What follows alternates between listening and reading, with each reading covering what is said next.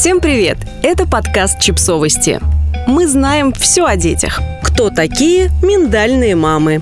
И как не стать одной из них? Не так давно в подкасте «Искусство хорошего самочувствия» The Art of Being Well 50-летняя актриса Гвинет Пелтроу рассказала о своем питании. Она сообщила, что придерживается интервального голодания. На обед обычно пьет мясной бульон, а ужинает рано в соответствии с палеодиетой – большим количеством овощей. В ТикТок выложили отрывок подкаста, и он стал вирусным. Пользователи раскритиковали актрису и окрестили объявили ее мамой всех миндальных мам. Кто такие миндальные мамы? Миндальные мамы транслируют детям нездоровые отношения с едой и неадекватное стремление к худобе. Эксперты связывают это понятие с орторексией, нездоровым стремлением к правильному питанию. Появление этого термина связывают с эпизодом реалити-шоу «Настоящие домохозяйки Беверли-Хиллз». Почему это не смешно?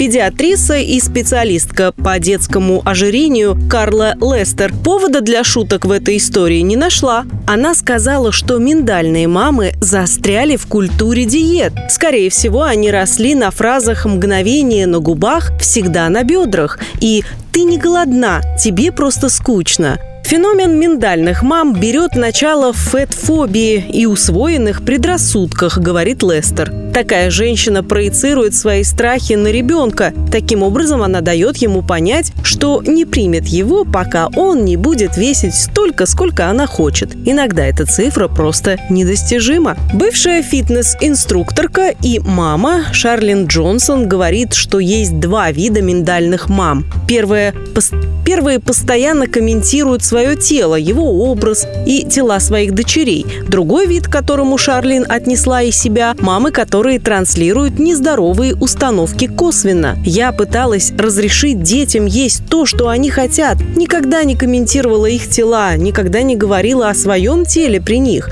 Но они видели, что я делала, говорит Джонсон, которая всегда стремилась к худобе, чтобы быть более востребованной в профессии. Я проводила часы за упражнениями, никогда не ела, когда ели они, и фанатично хотела питаться правильно.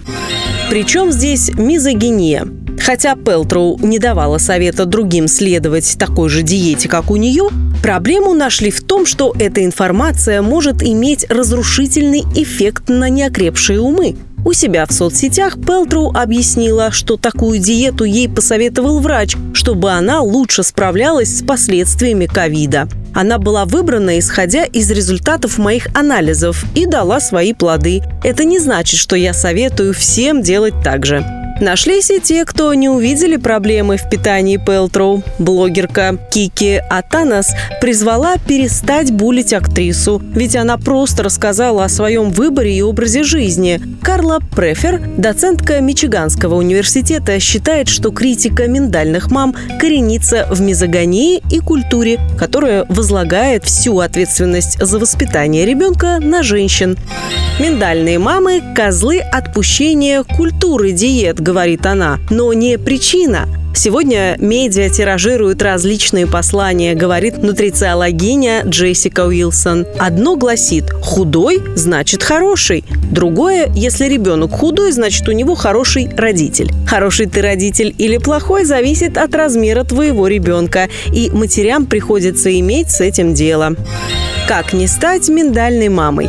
Определить миндальную маму можно по ее словам и по тому, как в семье принято говорить о еде. Мы не держим сахар в доме. У нас нет этой еды, потому что я от нее толстею, и твой папа толстеет, и ты из-за нее потолстеешь. Когда ребенок говорит, что он голоден, мама отвечает «Правда?»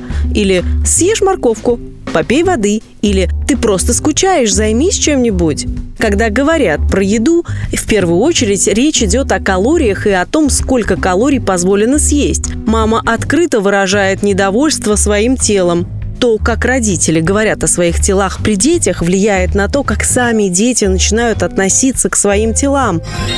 Как не стать миндальной мамой? Не делите еду на хорошую и плохую. Не стоит говорить, что овощ – это хорошая еда, а сладости – плохая. Дети могут решить, что если они любят плохую еду, то они сами плохие. Не говорите им «ешь морковь» или «оранжевые фрукты делают тебя здоровее», если ребенок хочет печенье. Попробуйте сказать так. Сахар дает тебе энергию, но сегодня мы сладкое есть не будем. Можем поесть его завтра. Что бы ты хотел?